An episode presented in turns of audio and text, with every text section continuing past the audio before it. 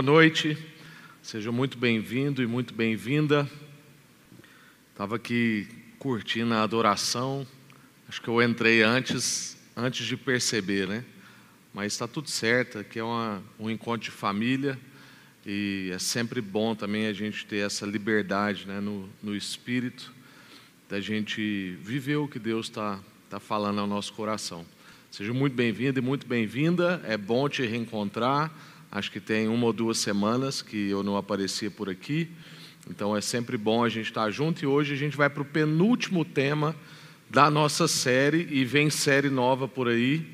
Ah, a gente ainda vai avisar quando lança, né? mas essa nossa série, o plano, encerra na próxima quarta-feira. Anota aí, o pastor Paulo Júnior vai estar aqui com a gente, encerrando a nossa série com o tema reprodução. Mas hoje a gente quer conversar sobre supervisão, nesse penúltimo tema da série. E essa série né, foi inspirada nesse livro aqui. Se você chegou agora e não sabia disso, né? Ah, esse é um clássico, um livro aí mais ou menos da década de 60. Então ele foi escrito antes das grandes metodologias de discipulado que machucou tanta gente e tem muita gente no nosso meio que é traumatizado, enfim.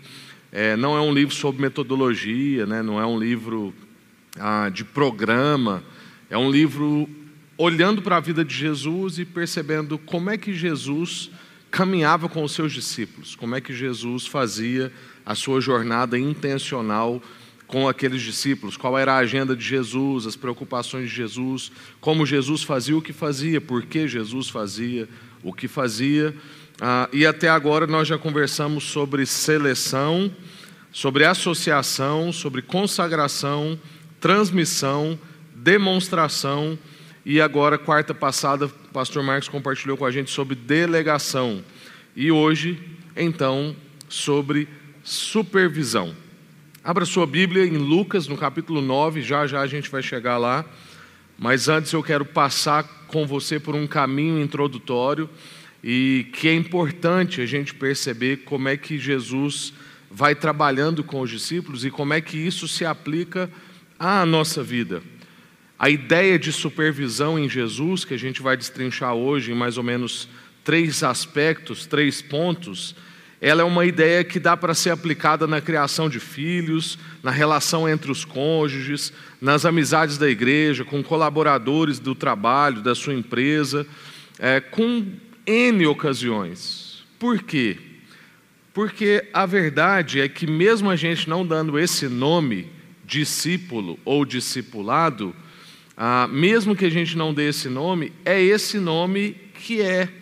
A nossa relação, a minha relação com o Bruno, com a Rafinha que está aqui atrás da câmera, com todo mundo que está aqui, com você que está aí do outro lado da câmera, a nossa relação é uma relação de discipulado. Todos nós somos discípulos de Jesus, estamos sendo trabalhados por Jesus, transformados até chegar à imagem de Jesus.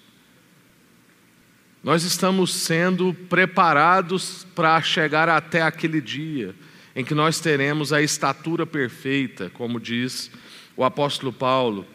Então, Jesus não era uma pessoa que ele era Jesus em alguns momentos e em outros não. Não, Jesus era Jesus o tempo todo, o Jesus que a gente conhece, na sua agenda mais ordinária, no seu momento mais rotineiro, nos seus afazeres domésticos, nas suas agendas do dia. Jesus era sempre Jesus e não somente em alguns momentos. Porque a verdade é que não existe essa opção que muitos de nós acham que existe, que eu posso ser um discípulo em algum momento e em outro não. A gente sabe que os nossos irmãos Fábio e Aileen, e também o Jonas e a Jordana, é Jordana, não é? Perdão, Jesus, meu Deus tão próximo da gente, mas de vez em quando falha. Mas é isso mesmo, eu acertei. Enfim, a gente sabe que os quatro fizeram uma viagem para o sertão e, irmão, pasmem. Eu não sei se você sabe, mas eu já fui representante de medicamento veterinário. E eles estavam lá no sertão, a mais de dois mil quilômetros daqui, e conversa vai, conversa vem com o irmão lá, pastor, missionário, que está morando lá há alguns anos, e o irmão falava de um tal de de Rafael, que ele conhecia aqui em Goiânia, que tinha atendido ele, enfim. Depois de algum tempo de conversa, sei lá quanto tempo, horas, é, eles identificaram que o Rafael era eu. E graças a Deus que meu testemunho com aquele cliente era um testemunho bom. Era um, inclusive era um irmão, né, que eu gostava muito de conversar. Ele era realmente apaixonado pelo sertão. E toda vez que eu visitava ele, o doutor Domício, veterinário, a gente tinha uma conversa muito boa. E ele realmente sempre falava do sertão, dos projetos que ele tinha lá e do sonho dele de ir. E já tem anos que ele está lá e tem anos que eu estou aqui e a gente não se via e a gente fez uma chamada de vídeo. O Otto pegou lá na hora, né, o Fábio, fez uma chamada e foi maravilhoso. Mas eu, depois eu fiquei louvando a Deus e pensando nesse tema e, e refletindo sobre isso, né? Que bom que eu fui discípulo mesmo sendo representante.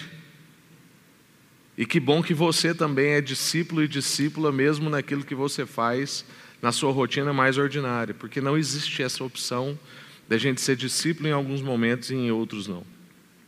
E um dos objetivos da supervisão, que é o tema de hoje, ele é ajudar as pessoas a compreender qual é a razão, qual é o motivo de alguma ação ou orientação que foi dada anteriormente. Então, nós temos nas Escrituras várias orientações. Nós temos nas Escrituras é, várias ações ordenadas a nós. E a supervisão, e isso pode ser feito entre nós, uns com os outros, entre amigos e também com pastores e ovelhas, enfim, e do próprio Jesus conosco através do Espírito, isso é feito com a gente justamente para ajudar a gente a compreender a razão e o motivo dessas ações e dessas orientações. É para ficar balizando. A supervisão, então, é para ajudar a gente a balizar se a gente está no caminho certo ou se a gente pegou um caminho equivocado, se a gente está vivendo de acordo ou se nós não estamos vivendo de acordo, se nós equivocamos ou não, se a gente pode fazer melhor uma coisa que a gente já está fazendo e que está certo, mas ela pode ser melhorada. Então, responder a pergunta por que fazemos o que fazemos, isso é importante. E isso é um trabalho de supervisão. Eu mesmo supervisiono a minha vida de tempos em tempos. Os irmãos sabem que eu amo me fazer essa pergunta. Algumas vezes eu estou vindo para cá no domingo e eu me pergunto: por quê? Por que eu faço o que eu faço? Por que, que eu deixei essa vida de representante para isso que eu vivo agora? Por que, que a gente se reúne todo domingo? Por que, que a gente é o povo da Bíblia? Eu preciso me fazer e me responder essas perguntas. Isso é balizar, isso é supervisionar a gente com a gente mesmo, a gente uns com os outros e a gente diante da palavra. Verificar se a gente está conseguindo viver quem realmente nós somos no chão da vida. Por quê? Porque Deus não quer pessoas que simplesmente vão vivendo na inércia.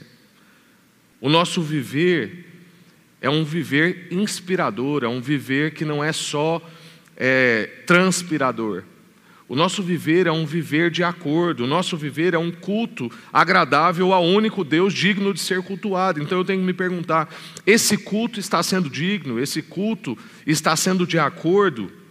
Porque esse culto tem um jeito, lá em Romanos capítulo 12 vai dizer como é que é esse culto.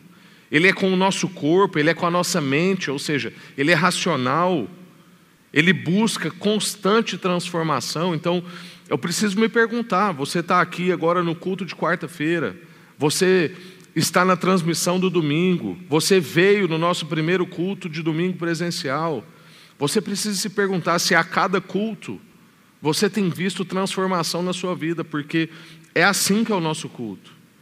É com o nosso corpo, é com a nossa mente, ele é racional e ele busca constante transformação. Não vos conformeis com este mundo, mas buscai o renovo do seu entendimento. A gente tem que estar sempre consciente do porquê a gente faz o que faz. Por que, que a gente vai para onde a gente vai? Por que, que a gente diz o que a gente diz?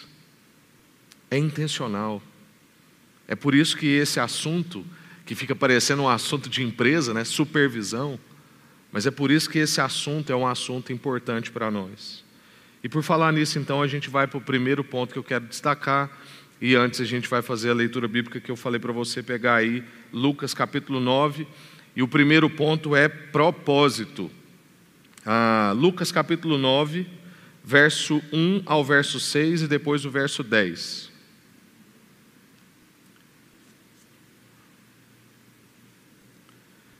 Jesus reuniu os doze e lhes deu poder e autoridade para expulsar todos os demônios e curar enfermidades. Depois enviou-os para anunciar o reino de Deus e curar os enfermos.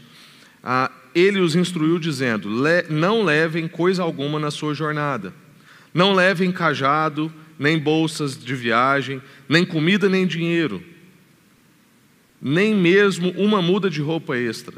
Aonde quer que forem, hospedem-se na mesma casa até partirem da cidade. E se a cidade se recusar a recebê-los, sacudam a poeira dos seus pés ao saírem, em sinal de reprovação. Então começaram a percorrer os povoados, anunciando as boas novas e curando os enfermos. Verso 10: Quando os apóstolos voltaram, contaram a Jesus tudo o que tinham feito. Em seguida, Jesus se retirou para a cidade de Betsaida a fim de estar a sós com eles. Amém. Agora, Lucas capítulo 10, uma leitura um pouco mais longa. 10, de 1 a 12, e depois de 16 a 24. Depois disso, narrativa muito semelhante. Depois disso, o Senhor escolheu outros 72 discípulos e enviou adiante, dois a dois, às cidades e aos lugares em que ele planejava visitar. Essas foram as suas instruções. A colheita é grande, mas os trabalhadores são poucos.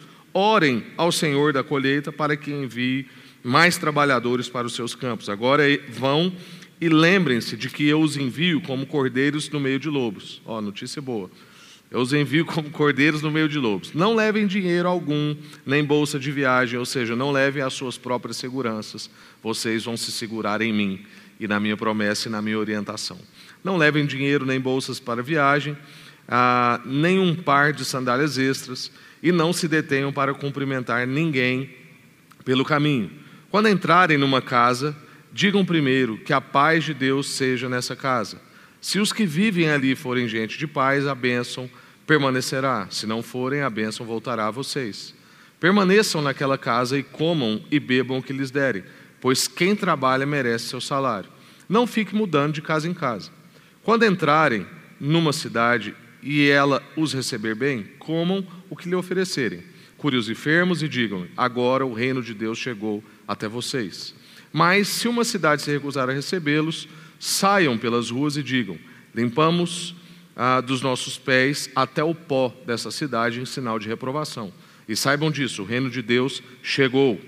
Eu lhes garanto que o, o dia do juízo até Sodoma no dia do juízo, desculpa, até Sodoma será tratado com menos rigor que aquela cidade. Amém. Agora, verso 16 até o 24, e a gente encerra a nossa leitura. Então ele disse aos discípulos: Quem aceita sua mensagem também me aceita. E quem os rejeita, os rejeita também me rejeita. E quem me rejeita também rejeita aquele que me enviou. Quando os setenta e dois discípulos voltaram, relataram com alegria: Senhor, até os demônios nos obedecem pela sua autoridade. Então ele lhes disse: Vi Satanás caindo do céu como um relâmpago. Eu lhes dei autoridade para pisarem sobre cobras e escorpiões, e sobre todo o poder do inimigo. Nada lhes causará dano. Mas não se alegrem porque os espíritos impuros lhes submetem. Alegrem-se porque os seus nomes estão registrados no céu ou no livro da vida. Amém. Graças a Deus. Vamos orar mais uma vez, clamar ao Senhor que fale ao nosso coração, apesar de mim. Senhor, muito obrigado por esse tempo juntos. Obrigado mesmo por cada irmão e cada irmã que está com o coração alinhado ao nosso nessa noite. Obrigado porque Cada irmão e cada irmã que está aqui nesse momento não está assistindo culto, mas está prestando culto, com o seu corpo, com a sua mente, seu intelecto e buscando essa transformação contínua. Fala conosco, ó Deus, nós queremos aprender a supervisionar a própria vida, ajudar os irmãos, supervisionando eles também e clamar para que o Senhor não cesse de nos supervisionar, o Espírito Santo do Senhor nos alertar, nos encaminhar. Queremos que agora, ó Deus, o Senhor brilhe sobre mim a sua face e que os irmãos vejam o Senhor e não eu. Que o Senhor me livre do erro e que o Senhor coloque a palavra do Senhor na minha boca, em nome de Jesus. Amém. Amém. Graças a Deus. Irmãos, propósito é a primeira coisa que eu quero ver com você dentro do assunto supervisão. Jesus não supervisiona qualquer coisa, a caminhada de Jesus não é desproposital, a caminhada de Jesus e a jornada dele com os discípulos é uma jornada com propósito, é uma jornada proposital. Não era só uma relação de confraria, não era só uma relação de churrascos, de cafés, era uma relação com propósito. Ela tinha um objetivo, ela tinha trabalho, ela tinha desenvolvimento para a maturidade. Jesus tinha um alvo, ele queria que os seus discípulos avançassem. Como tem um livro de um autor chamado Dave Ferguson, ah, Jesus não era em si um herói. É claro que ele é o nosso herói, mas o trabalho de Jesus não era para ser um herói todo o tempo. O trabalho de Jesus era para ser um formador de heróis. Jesus é o nosso herói, mas todo o seu trabalho foi para formar heróis. Jesus não ficava o tempo todo querendo ser o herói. Jesus delegava, como a gente já viu. Jesus demonstrava, como a gente já viu. Jesus trabalhava com os discípulos que eles percebessem o que ele estava fazendo, mas para que eles pudessem reproduzir aquilo depois. Jesus tinha objetivo, tinha propósito, e a gente acabou de ler um pouco sobre isso aqui. O verso 2 de Lucas capítulo 9, eu vou reler para você alguns trechos aqui. O texto diz: Depois enviou-os para anunciar o reino de Deus e curar os enfermos. Ou seja, na ordem que Jesus dá, há um propósito. Não é uma caminhada solta. Não é o que a gente disse aqui na introdução sobre viver na inércia é intencional. Olha, vocês estão indo e vocês têm uma missão, e a missão é anunciar que o reino de Deus chegou e também trazer liberdade para as pessoas, trazer cura. O verso 10 do capítulo 9 vai dizer: Quando os apóstolos voltaram, contaram a Jesus tudo o que tinha feito, e em seguida Jesus se retirou da cidade de Betsaida para a cidade de Betsaida, a fim de estar a sós com eles. O que está acontecendo nesse trecho? Jesus enviou eles para uma missão, eles voltam e relatam o que aconteceu na missão. E Jesus ouve para poder supervisioná-los, para poder orientá-los. E para isso, Jesus procura um lugar para ficar a sós com eles, com tempo de qualidade, investindo na vida daquelas pessoas, sem distração. É difícil, porque o texto continua narrando que as multidões foram até Jesus e não deixaram ele ter esse tempo a sós com os discípulos, mas Jesus como a gente sabe que ele era intencional, sabe o que Jesus fazia? Dizem os melhores comentaristas, estudiosos da história, que o que acontecia era o seguinte: os discípulos estavam sentados aos pés de Jesus. E aí, eles eram os primeiros imediatos. E o que, que Jesus fazia? A atenção dele era voltada aos discípulos, mas todo mundo usufruía. Então Jesus falava com os discípulos, mas num tom em que todos pudessem ouvir. Mas Jesus estava num compromisso íntimo de orientar, de receber as notícias. O texto diz que eles contaram tudo o que tinham feito. E aí Jesus queria se retirar com eles para poder orientá-los. O verso 1 e 2 de Lucas capítulo 10 vai dizer: Depois disso, o Senhor escolheu outros 72, um trabalho também intencional de multiplicação. Primeiro ele enviou um tanto de gente, doze, mas depois ele já envia 72. A gente consegue na nossa vida perceber que a gente fez uma caminhada com uma pessoa, com duas pessoas, a gente transmitiu o coração com elas, a gente viveu uma vida de acordo com as Escrituras, compartilhando as Escrituras, desenvolvendo em maturidade perto dessas pessoas, aí a gente envia elas. Olha, agora você vai fazer isso com outras pessoas, e dentro de um tempo a gente pode agora perceber que a gente já não está mais enviando um ou dois, mas que a gente está enviando cinco ou sete. E aí os números são fictícios, não estou querendo dizer nada com esses números. Jesus conseguia fazer essa métrica, Jesus era intencional, Jesus não tinha um trabalho somente de confrarias ali. ele tinha propósito. Diz que aí ele enviou então esses 72, dois a dois, as cidades e outros lugares que planejava visitar. Eles foram e, e eles tinham instruções.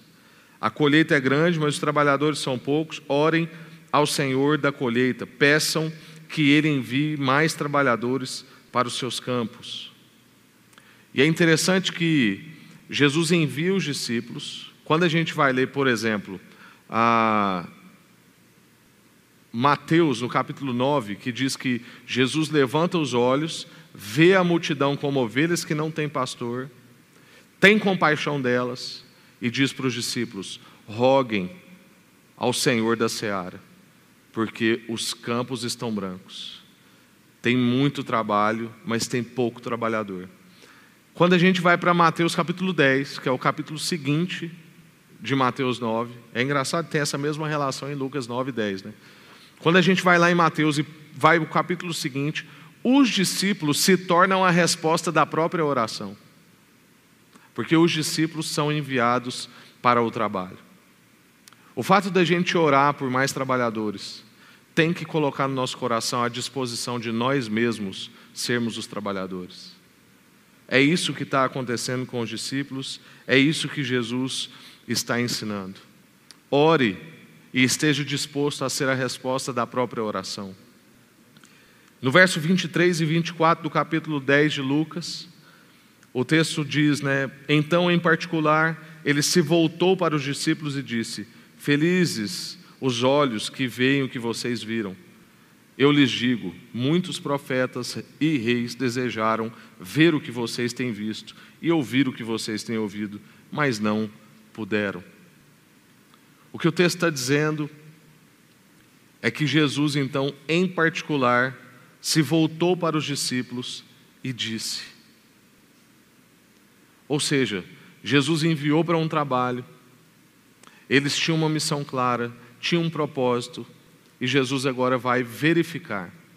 Jesus agora vai conversar com eles a respeito do que eles viveram e vai animá-los também na sua jornada.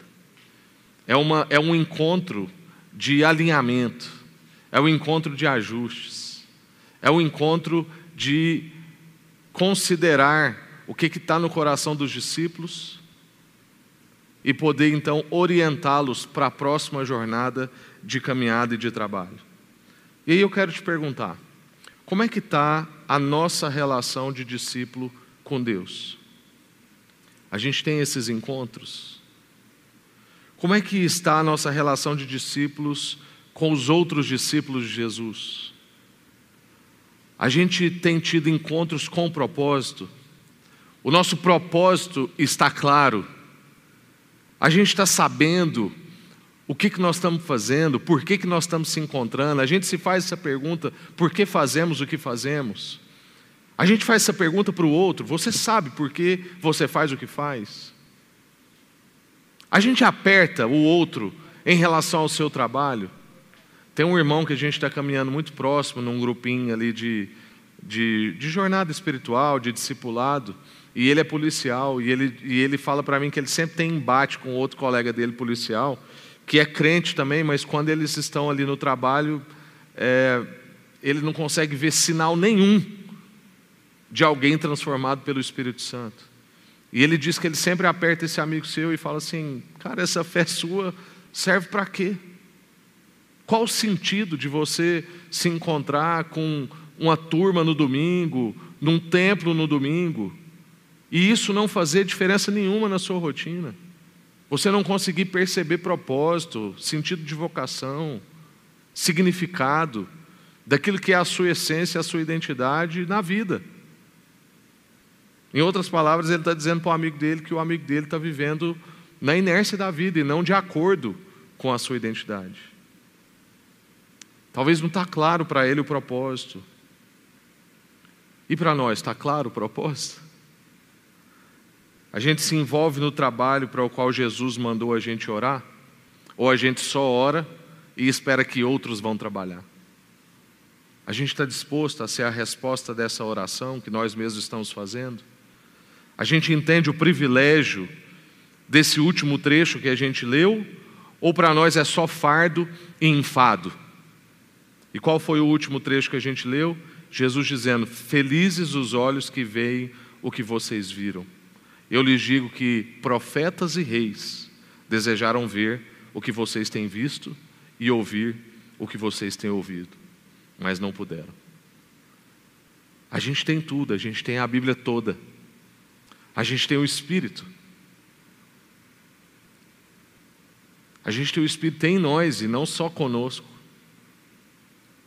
Mas para nós, às vezes parece que é fardo ou enfado.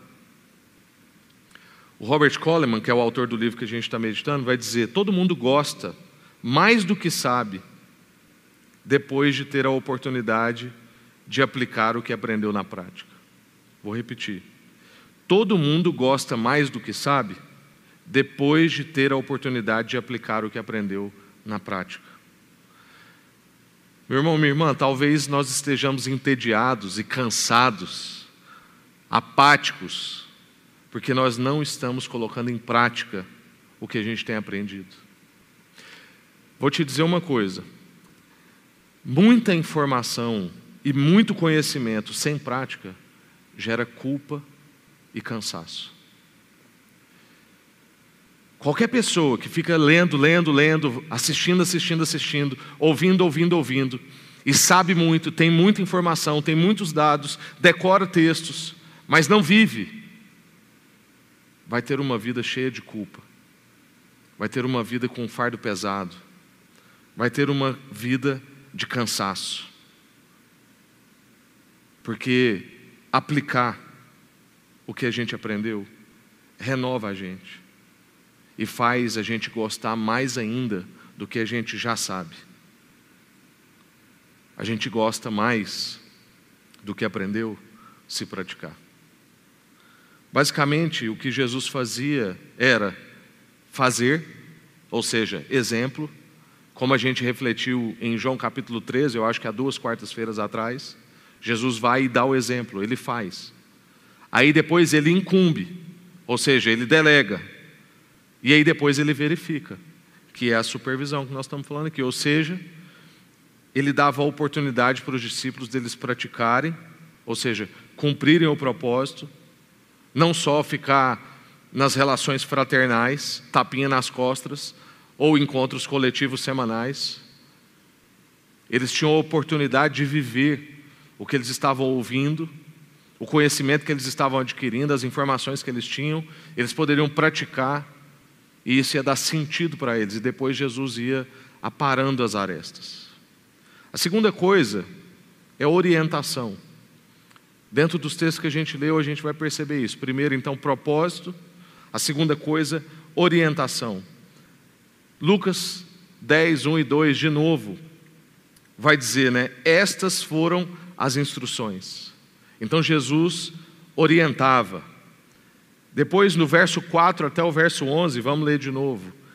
A gente tem mais orientações. Não levem dinheiro algum, nem bolsa de viagem, nem par de sandálias extras, e não se detenham a cumprimentar ninguém pelo caminho. Quando entrarem numa casa, digam: Paz de Deus estejam nessa casa. Ah, se os que vivem ali forem gente de paz, a bênção permanecerá. Se não forem, a bênção voltará para vocês. E ele continua até o verso 11, ou seja, mais orientações. E aqui são orientações não de qualquer ordem, porque orientar, talvez todo mundo pode orientar, mas tem orientação boa e orientação ruim. O que Jesus está dando como orientação é: não confie na força do seu braço, não confie só nas informações que você tem não confie só no que você leu. Não confie é, na sua, no seu desempenho. Não confie nem nas pessoas, no sentido é, do que elas vão dizer para você ou não. Confie no que eu estou fazendo. Confie no que eu estou dizendo. Confie em mim. Confie no poder que eu deleguei a vocês, porque o texto de Lucas capítulo 9 e Lucas capítulo 10 começa desse jeito. Eu te dei autoridade, eu te dei poder, por isso vão e anunciem que o reino de Deus chegou e curem os enfermos. Confiem nessa afirmação e não nas outras coisas. Quando você e eu estamos na rua, na nossa relação de trabalho, na nossa relação com os nossos familiares, com os nossos amigos que ainda não tiveram um encontro com Jesus. A gente não precisa confiar só na nossa habilidade. A gente pode confiar na ação do Espírito em nós, que derramou sobre nós autoridade, que derramou sobre nós poder, que derramou sobre nós sabedoria. E a gente buscar isso dia a dia para a gente compartilhar com autoridade, com poder e com sabedoria. Essas são as orientações. E o que está acontecendo aqui é que Jesus vinha trabalhando com esses discípulos ao longo de anos, para formar eles. E agora ele estava vendo os frutos na vida desses discípulos.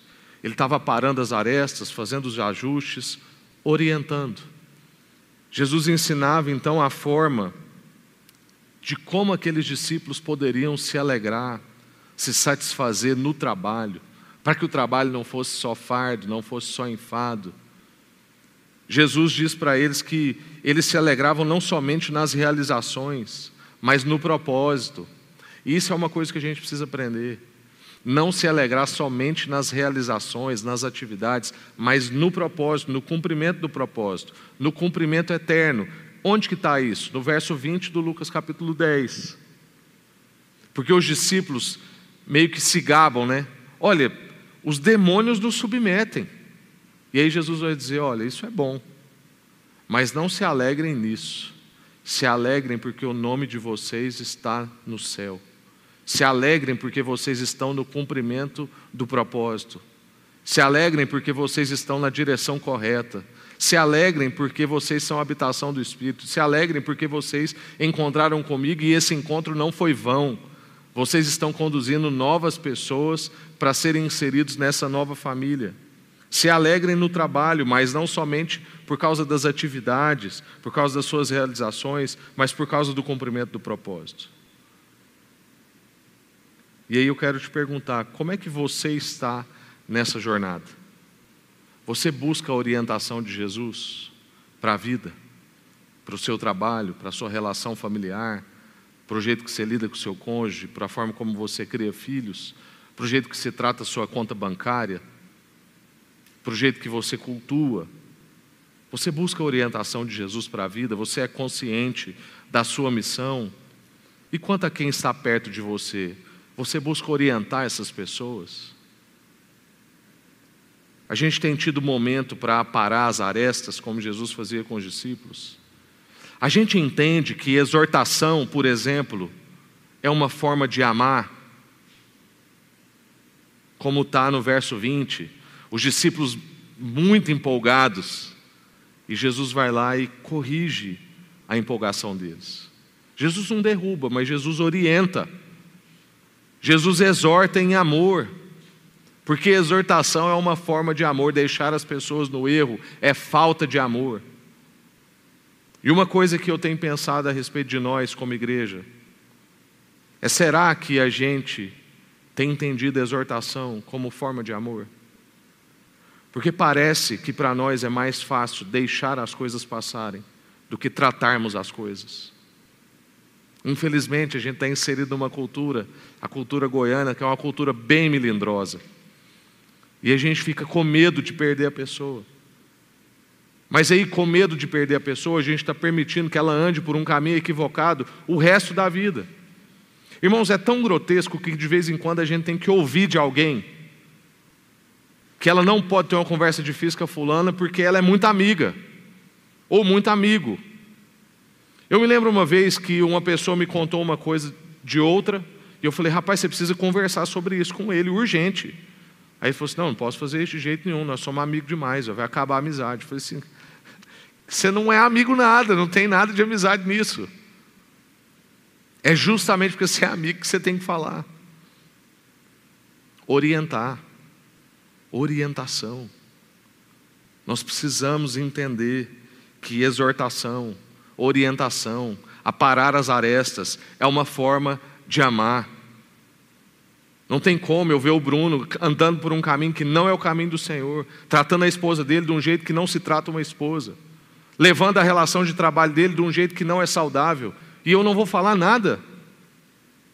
É, eu não vou falar nada, porque eu não o amo. Ou não? eu vou colocar a nossa relação em risco por amor. Porque o amor é paciente, o amor é benigno, o amor busca o bem do outro. O compromisso do amor é com Deus. E o compromisso do amor é com o outro. E se o outro não entender aquilo, paciência.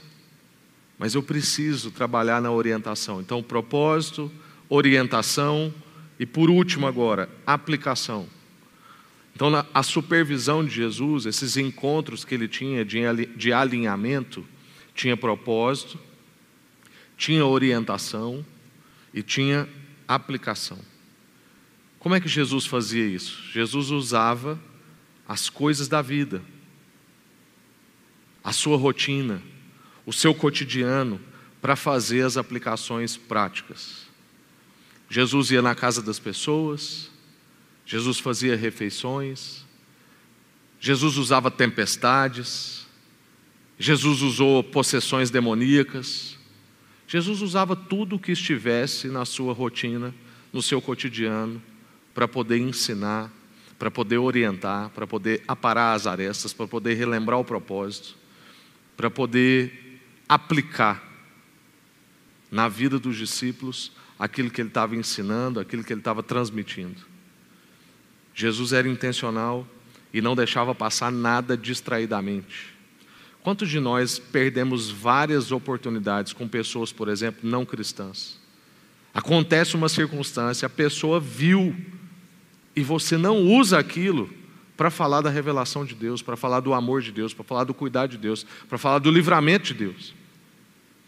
Eu me lembro uma vez quando eu era representante e a Iana curte comigo porque sempre a última semana do mês era uma semana muito angustiante, porque nesse mês especificamente, era um mês de fevereiro, eu lembro até hoje, é, o meu ex-chefe hoje congrega com a gente, né, o Almeri, e eu me lembro que era dia 28 de fevereiro, e eu acho que eu não tinha nem 25% da meta cumprida. E eu sempre trabalhava desse jeito. Eu não tinha, não era nem em valores. Eu tinha um percentual da meta. Eu sabia que eu tinha alcançado 20%, 50%, 70%. E eu estava desesperado, assim, desesperado assim, do meu jeito, né? É, pijama de ser. E aí eu, eu assim, passei a madrugada orando, acordei cedo, fiquei de joelho. E aí eu, eu tinha uma estratégia. Eu montei um plano eu estava em séries, eu cheguei na loja do meu cliente, antes dele abrir, esperei na porta. A loja no interior, né, a agropecuária, abre bem cedo. E cheguei lá antes das sete. E quando né, ele chegou para abrir, só estava nós dois, e aquilo foi muito propício. E eu apresentei a proposta para ele, depois de alguma luta, a gente fechou aquela proposta. E a proposta que eu tinha feito para ele era o valor de 100% da minha meta. E o que aconteceu é que eu saí dali daquela loja, do dia 28 para o dia 29, onde eu tinha 25% da meta, no outro dia eu tinha 125% da meta. E eu lembro que eu enviei o pedido e o Almeri me ligou e falou assim: Rafael, não faz isso não, você fica guardando pedido na pasta. Tenho certeza que esse pedido está aí o mês inteiro. Eu falei assim: meu irmão, acabou de acontecer, depois de uma noite de oração, buscando em Deus. E aí eu, eu lembro que aquilo foi um testemunho forte. E ele falou assim: rapaz, essas conversas suas com Deus funcionam mesmo, então. E eu saí de lá, ainda passei em, em Itapuranga. E apresentei a mesma proposta para um outro cliente. Falei assim: ah, vai que, né? E o cliente aceitou. E eu saí de um cara que tinha 25% da meta do dia 28, e no dia 29 eu estava com 225% da meta. E que foi uma loucura. E a gente não pode deixar de aproveitar oportunidades como essa. Eu acabei de lembrar, nem estava aqui no meu esboço. Mas para a gente aproveitar isso e trabalhar a nossa fé com as pessoas. As pessoas usufruem do que Deus trabalha na nossa vida e a gente precisa compartilhar isso. A gente pode aproveitar essas ocasiões. Eu me lembro agora outro dia lá em casa, o Vitinho veio falar comigo dos amigos dele, o que, que os amigos dele estavam fazendo. E eu falei, pois é, filho, mas aqui em casa não é assim. Aí ele, por quê? E aí eu fui trabalhar com ele, por que lá em casa não é assim, à luz da palavra de Deus. Eu me lembro um outro dia que eu estava numa piscina com o Vitinho, a gente tinha ganhado um presente de um irmão que mora numa casa maravilhosa, e esse irmão ia ficar uma semana fora, e falou, Rafa, vai para a nossa casa, curte lá com o Vitinho. E a gente foi passar o final de semana lá, de sexta a domingo. E aí eu e o Vitinho estava na piscina e estava ficando de noite, né? E, e, aí fui falar com ele da lua, o Vitinho gosta muito da lua. E, e aí ele perguntou assim para mim, é, papai, é, onde é que Deus estava quando não tinha nada? Porque como a gente começou a olhar para a lua, eu comecei a conversar com o Vitinho sobre a criação, né? E sobre essa coisa do ser escuro, de ter luz. E, e aí ele me perguntou aquilo e a gente foi tendo uma conversa profundíssima, né? ali em Gênesis. Aí ela chegou para a nossa conversa, ela já pegou da metade para o fim, não entendeu nada. Ela, ela sempre né, fala assim: bem, você conversa com o Vitor como se ele fosse adulto. Falei, mas ele faz pergunta de adulto, o que, que eu vou fazer com ele? Mas foi uma conversa muito legal, onde a gente estava aproveitando ali toda a ocasião para fazer aplicação, dentro da rotina, como Jesus fazia, na casa das pessoas, na mesa das refeições, numa possessão demoníaca, numa tempestade ou dentro de uma piscina, olhando para a lua, ou vendendo medicamento veterinário. Jesus usava as histórias para fortalecer a fé dos discípulos. Eu quero encerrar com isso.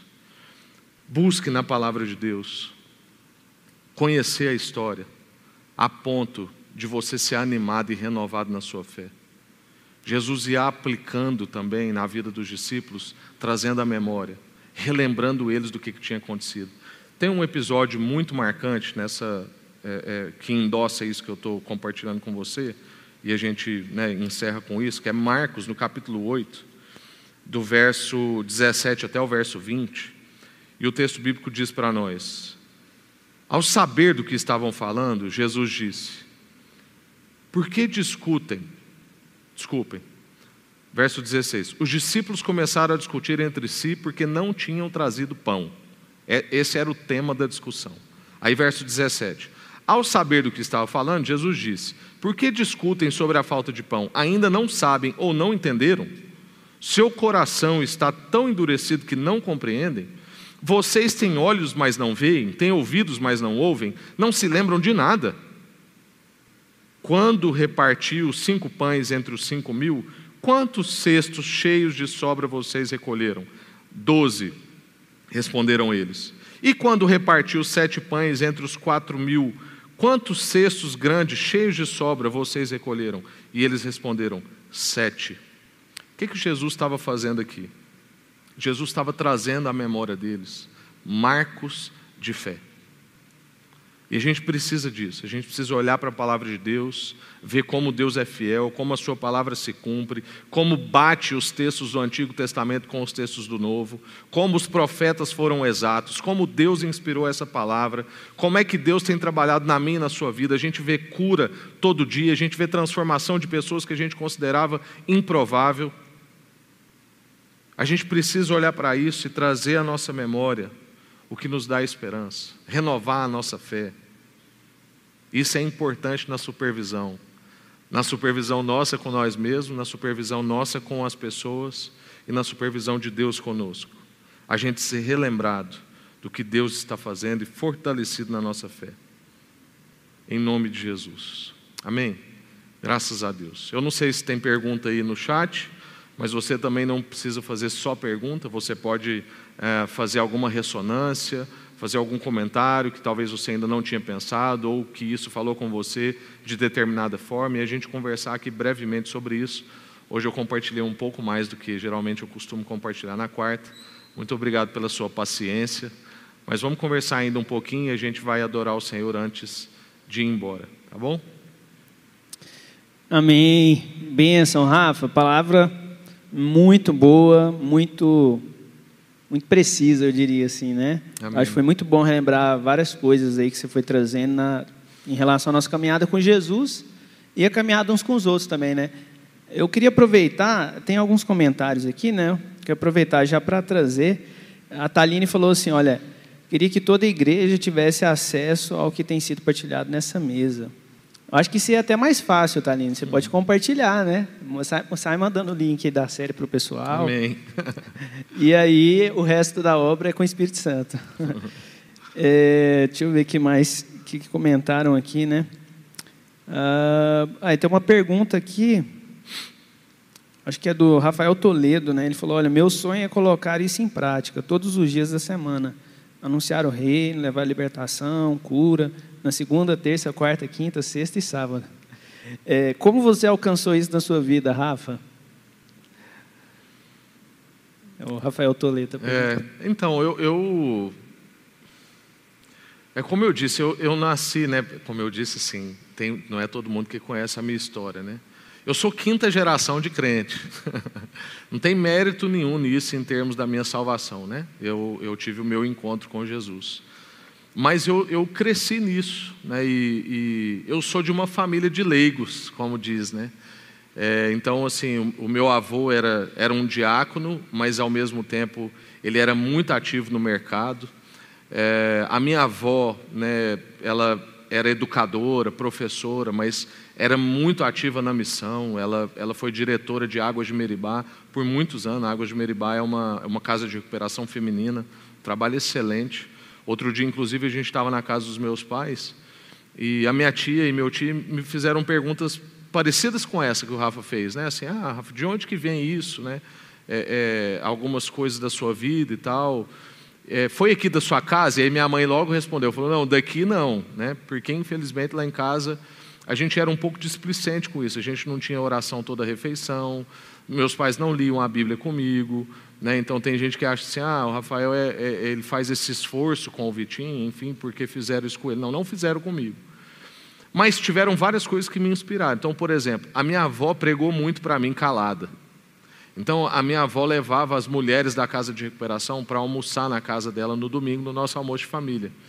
E aquilo tinha um certo constrangimento, porque muitas daquelas mulheres eram muito sensualizadas, muitas daquelas mulheres ainda não tinham sido recuperadas né, da, da, das, dos seus vícios, é, então tinha um constrangimento no vocabulário, tinha um, um constrangimento na vestimenta, tinha um constrangimento do, do fato delas serem culturalmente muito distantes de nós, enfim, um tanto de coisas. Mas eu ia, eu ia aprendendo com aquilo, a minha avó caladinha, mas eu ia lendo aquele contexto, e aquilo fazia muito sentido para mim.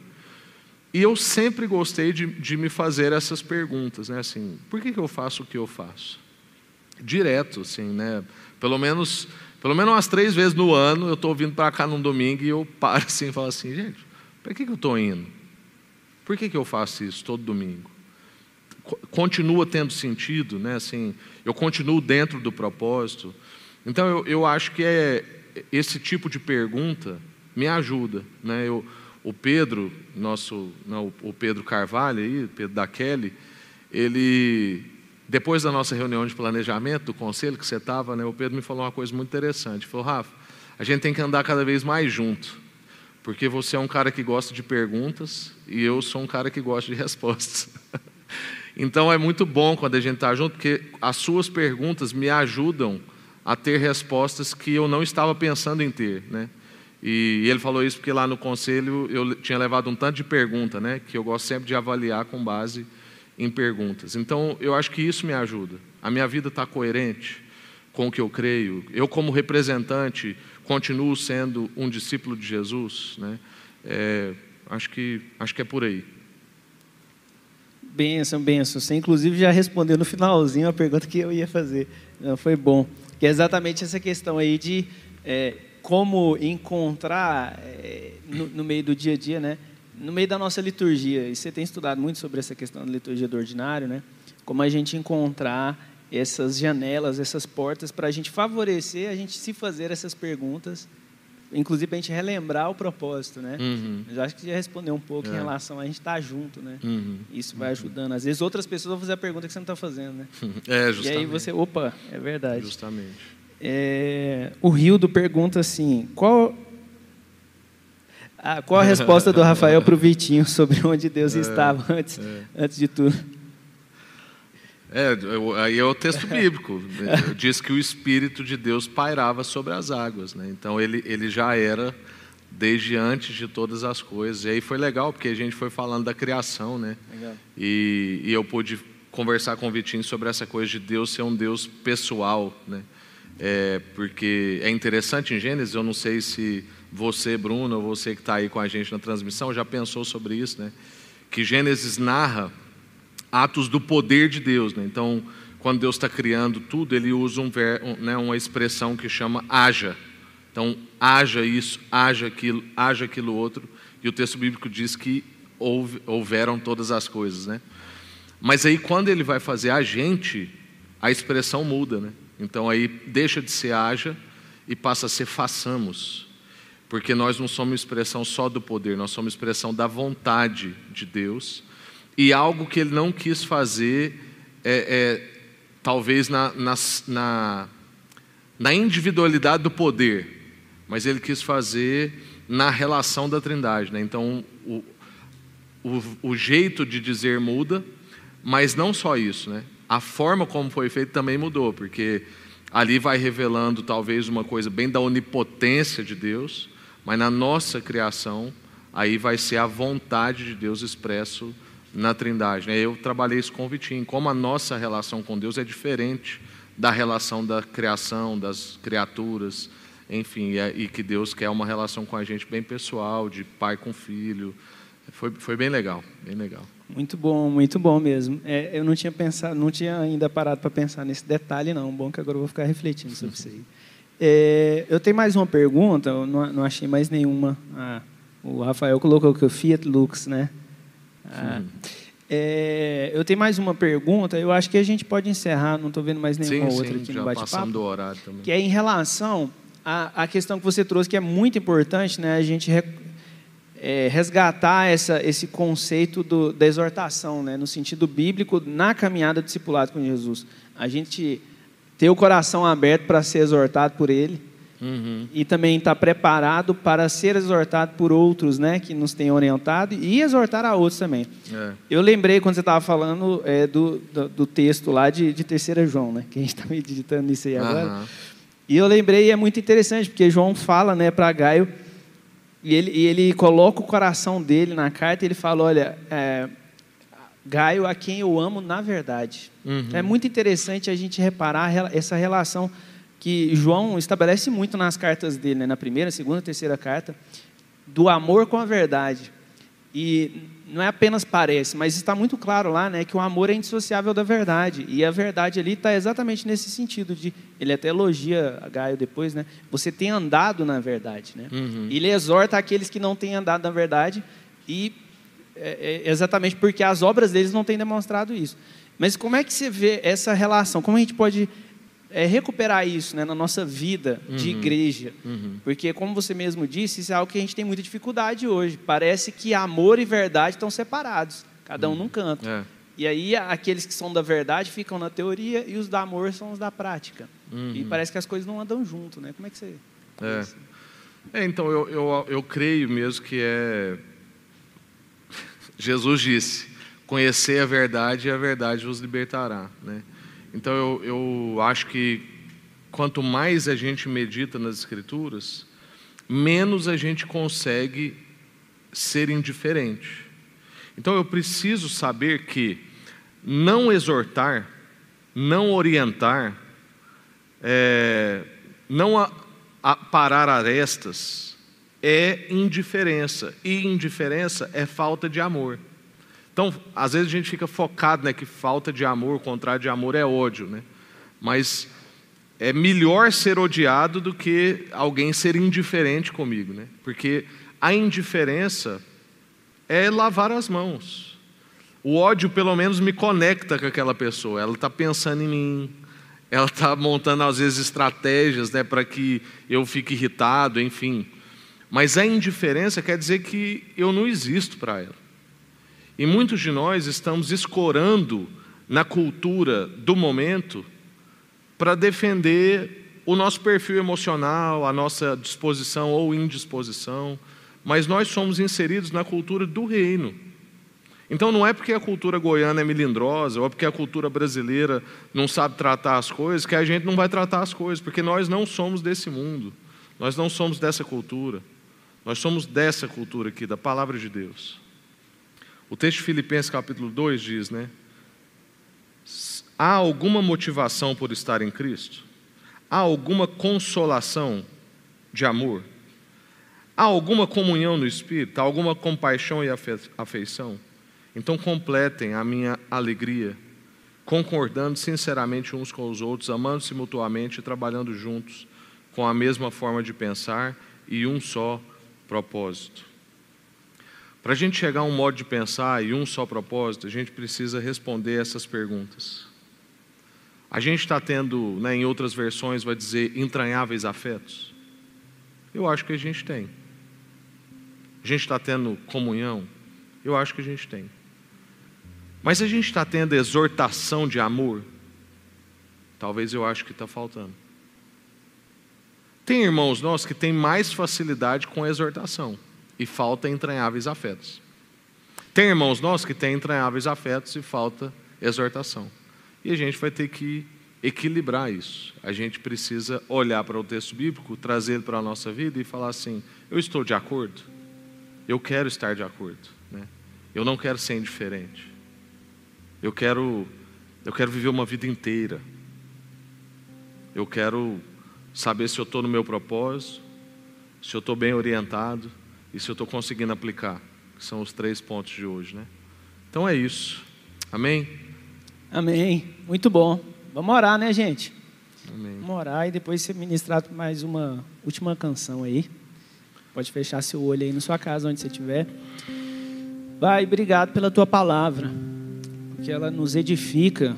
Obrigado porque a tua palavra, ela, como o apóstolo fala, ela faz uma cirurgia no nosso coração. Amém. Ela penetra, ela discerne, ela expõe, Pai, os erros, as fraquezas, ela expõe aquilo que nós somos mas ela não deixa aquilo aberto. O Senhor é aquele que faz a ferida e é aquele que sara a ferida, para o nosso próprio bem, Deus. Então, nós te agradecemos pela tua palavra hoje. Nós queremos pedir, ó Pai, que o Senhor nos ensine, ó Deus, nos ensine a compreender que o Senhor está querendo nos supervisionar, que o Senhor está querendo cuidar de nós, que o Senhor está querendo nos orientar, relembrar o propósito da nossa caminhada, Deus muito mais do que apenas sermos pessoas superativas e que fazemos tantas coisas. Uhum. E de repente a gente se pega fazendo tanta coisa na, no sentido errado, na direção errada. Então que o Senhor possa constantemente estar favorecendo esses momentos, ó Pai. Momentos em, em conjunto, em comunhão com outros irmãos, ó Pai, nessa caminhada, para nos tornarmos mais semelhantes a Ti. E que nesses momentos a gente possa ter relembrados, ó Pai, como o Rafa disse, Alguns vão ter mais facilidade de fazer perguntas, outros vão ter mais facilidade de trazer respostas. Alguns vão ter mais facilidade de demonstrar gestos de, de amor, de afeto, e outros de exortação. E é nessa caminhada juntos, nessa mistura que o Senhor opera, Pai, o amadurecimento, Pai, o crescimento da tua igreja, Pai. Então nós queremos pedir, Pai, que o Senhor possa nos ensinar e fortalecer em nós, Pai, a consciência e o valor de estarmos juntos, de caminharmos juntos, de nos aprofundarmos nas relações de forma intencional, de deixar, Pai, um entrar no coração do outro.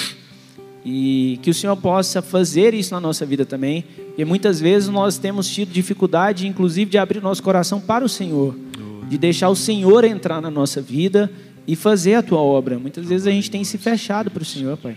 Eu quero pedir que essa palavra de hoje é, possa gerar fruto, Deus, possa penetrar no coração em boas terras, ó Pai, e possa gerar frutos, ó Pai, a cem por um, Pai. Amém. É o nosso desejo. Amém.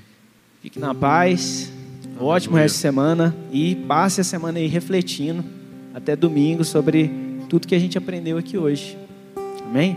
Amém.